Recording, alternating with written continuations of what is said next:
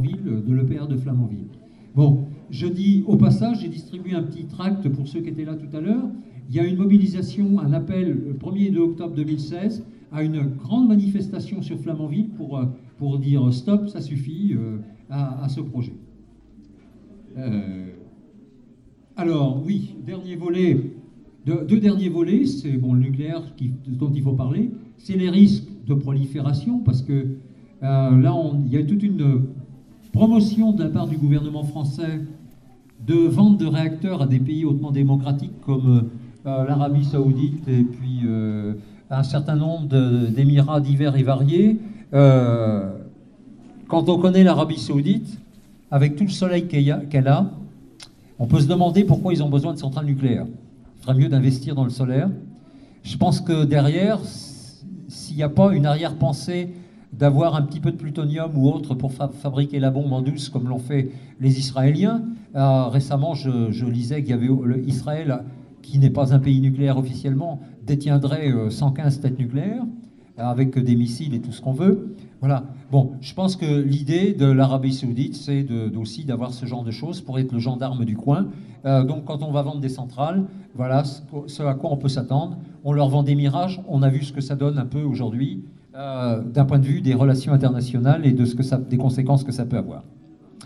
Le deuxième point, le dernier point sur lequel j'insisterai, et il est malheureusement d'actualité, c'est la vulnérabilité des centrales nucléaires par rapport au risque, au risque terroriste.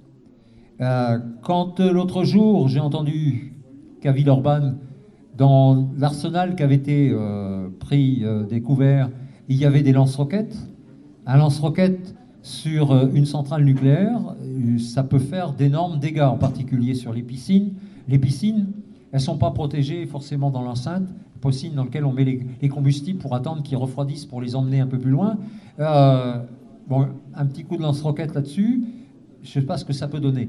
L'histoire des drones, on ne sait toujours pas qui a envoyé des drones sur les centrales partout pendant plusieurs jours. Bon, on n'a aucune information là-dessus c'est la même chose. Hein, un petit drone, euh, bon, euh, tout, est, tout est imaginable. Hein, enfin, je suis pas spécialement euh, compétent en la matière, mais je pense qu'il y a d'énormes risques. Voilà. et j'aurais quelques mots pour la Hague. La Hague où on retraite, en fait, on retraite rien du tout. On sépare les, les différents éléments dangereux du nucléaire. Et dans ces éléments, il y a en particulier du plutonium. On en a aujourd'hui dans des tiroirs euh, de près, euh, je crois que c'est à peu près 5 tonnes. Euh, oui. Non, 50 tonnes, pardon. Je, 50 tonnes. Et au total, avec ce qui, les combustibles qui, usés qui ne sont pas encore retraités, on arrive à peu près à 80 tonnes de plutonium, c'est-à-dire la capacité de faire à peu près 10 000 bombes du type de Nagasaki. Pour donner, ce que ça, donner une, idée de ce que pourrait représenter 80 000 tonnes.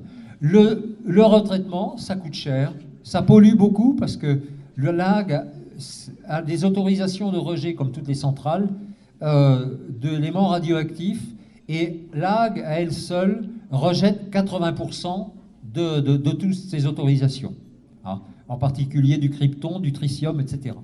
Donc la Hague, on devrait fermer, cela sert à rien, ça coûte cher. Euh, et euh, le jour où on décide d'arrêter le nucléaire, si on veut mettre en sécurité les stocks de plutonium, non seulement il faudra arrêter de retraiter, mais il ne faudra pas fermer la quand même parce qu'il faudra remélanger le plutonium avec euh, d'autres corps de façon à faire en sorte qu'on ne puisse pas atteindre la masse critique. La masse critique est autour de 6-7 kg, donc c'est très facile de rassembler une masse critique de plutonium. Et le plutonium, un microgramme, c'est une dose mortelle. C'est un. Voilà. Donc un microgramme, vous avez, euh, je vous dis, 80 tonnes. Euh, ça fait 80 euh, millions de grammes, donc 80 milliards de microgrammes. Voilà. Je crois que je vais m'arrêter là. S'il y a d'autres questions, bon, je crois que j'ai fait le tour. Donc il est évident que nous, ce, nous, ce que nous demandons au niveau de sortir du nucléaire, c'est l'arrêt le plus rapidement possible de toutes les centrales, et en particulier de celles qui ont plus de 30 ans, et euh, aussi toutes celles qui sont en zone inondable, parce qu'on a quand même euh, potentiellement un... Bon, on a Chinon, Chinon qui est le plus près de la flèche, c'est zone inondable, zone sismique, et bon, ça fait déjà pas mal. On a par contre en France aussi les six réacteurs de Gravelines, c'est une des plus grandes centrales du monde, Gravelines. Elle est, je crois, à 1m50 par rapport au niveau de la mer, pour vous dire quand même que ça craint un petit peu. Et puis, bah, juste à côté de Gravelines, il y a des sites Céveso, il y en a 7 ou 8. Et euh, à site Céveso, il y, a, du gaz, il y a des tas de choses. S'il y a, euh, y a un gros patch chimique sur ces sites Céveso, ça peut impacter largement des centrales. S'il y a des sites qu'il faut fermer, il y a évidemment Fosenheim, il y a Tricastin parce que c'est une des plus vieilles centrales aussi, il y a Chinon, il y a Gravelines, et puis bon, je, et puis toutes les autres, bah, très rapidement. Voilà, merci. Vous...